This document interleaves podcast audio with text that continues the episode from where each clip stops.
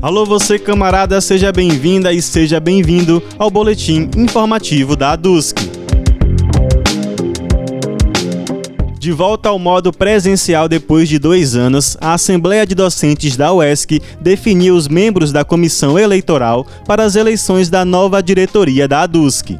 Os professores Arturo Samana, José Luiz França e Adão Luiz Ornelas serão os responsáveis pelo processo que vai eleger a gestão 2022-2024.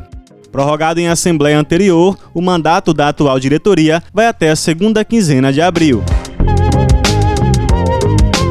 mobilização do Fórum das ADs para pressionar o governo do estado não para. A entidade que reúne as associações docentes das quatro universidades da Bahia indicou rodadas de assembleias para o mês de abril com o objetivo de intensificar a luta.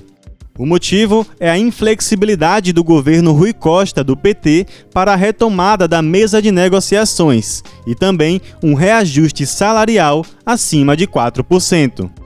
Entre as orientações para a categoria está a discussão de uma paralisação unificada para o dia 27 de abril.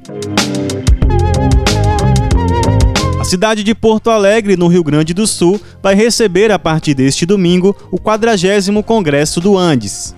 Com o tema A Vida Acima dos Lucros, Andes 40 anos de luta. O evento deve contar com mais de 600 participantes de todo o Brasil.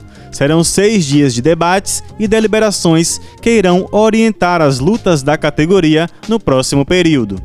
A ADUSC, como seção sindical do Andes, estará representada por delegados e observadores eleitos em assembleia.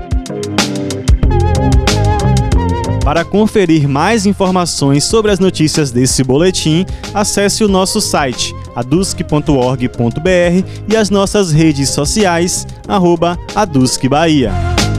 O boletim informativo conta com a locução de Pablo Brandão e a edição de Luiz Reis. Um ótimo final de semana para você e até mais!